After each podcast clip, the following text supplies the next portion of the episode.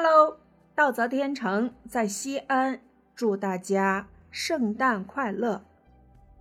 西安今天是封城的第三天，我呢一直在看新闻，新闻上年底了，消息众多。今天这个偶像坍塌了，明天那个爆雷了，我就在想，偶像这个词儿呀，每一个时代赋予它不同的含义，一辈一辈人崇尚的是不同形象的偶像，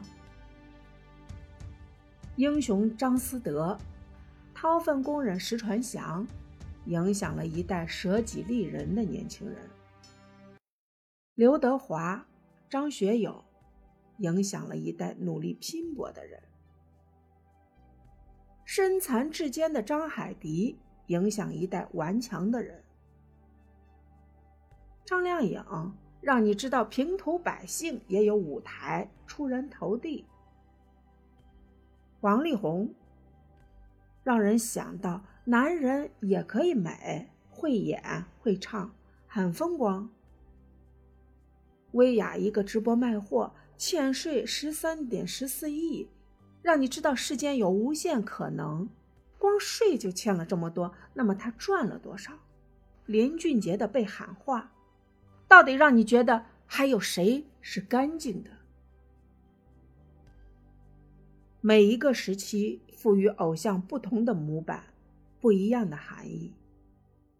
媒体网络的发达，我们爱的那些人是什么？爱的是他们想让我们看到的样子。现在的社会，照片可以美颜，人设可以塑造。当我们看到声音甜美、长相俊美的或男或女，全民成了无脑的颜值控，献出自己不理智的热情。收获自我迷醉的神经。这几年，我们眼见多少屏幕的形象在坍塌，从大美女范冰冰、郑爽，到魅力大叔吴秀波、黄海波，到吴亦凡、王力宏。仔细想一下，是他们让我们失望了，还是我们让我们失望了？媒体让我们看到的是一个包装过的人，捧时万人捧，毁时全民财。同样的媒体，不同的展示，也让我们看到了一个被剥得精光的人。我们在怀疑，是我们傻，还是媒体坏？到底是人生观扭曲，还是道德泯灭？当网上充斥小三儿叫板正宫原配，宣传老少配有理，恶俗的破文源源不断推送的时候，我们的孩子受着什么样的视觉冲击？我们的孩子会不会迷茫于到底什么是精彩的人生？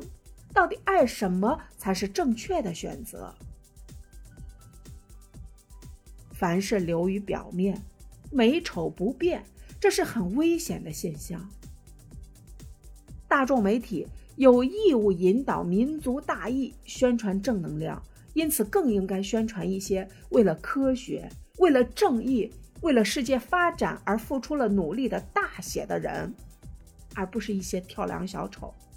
他们才应该是我们孩子的偶像，我们的孩子才能长成有社会责任感的人，长成善良的人、有担当的人。